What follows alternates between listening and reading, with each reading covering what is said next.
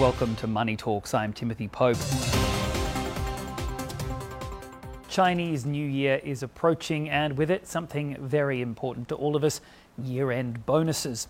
So it's a busy time for employers planning those bonuses and for employees thinking about whether to move to a better job once they get that cash in their hand. How do things look this year, and how much will employees be getting, and will it be enough to keep them behind their desks? Junyi has this report. With much of China's economy gradually recovering, many employees are feeling optimistic about their 2021 year end bonuses.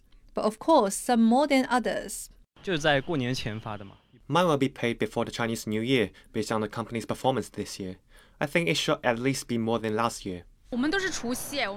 We usually receive the year end bonus at New Year's Eve. It won't change much, several tens of thousands for this year.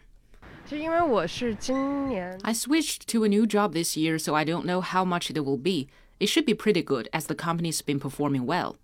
Human resources consulting firm CIIC says 90% of employers it surveyed intend to pay year end bonuses this year, a good deal up from last year's 73%. The company says most who do pay will be giving employees better than two months' pay. Those working for well performing companies are likely to see more.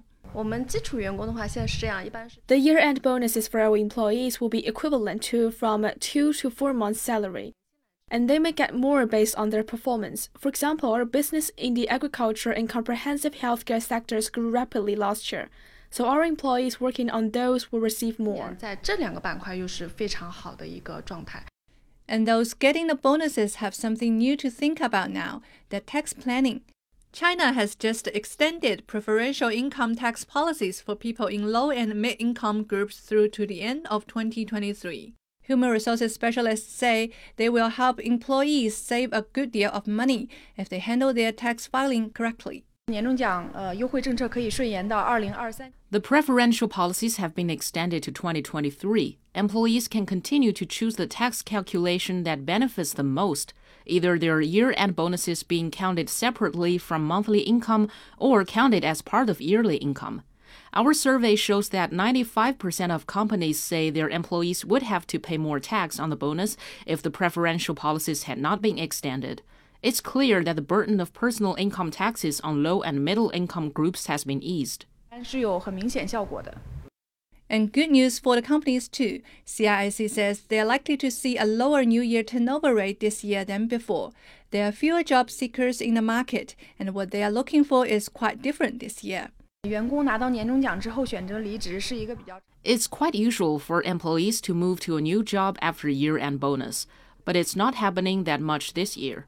Both job seekers and companies are quite conservative about their prospects for 2022 due to the recent COVID 19 cases people are less willing to job hop. And in addition to higher pay, job seekers now are more interested in the long term stability of the company and the whole industry. So it looks like even employees who may be looking for new jobs next month are likely to be a lot more careful about their career moves. Ying Junyi Money Talks.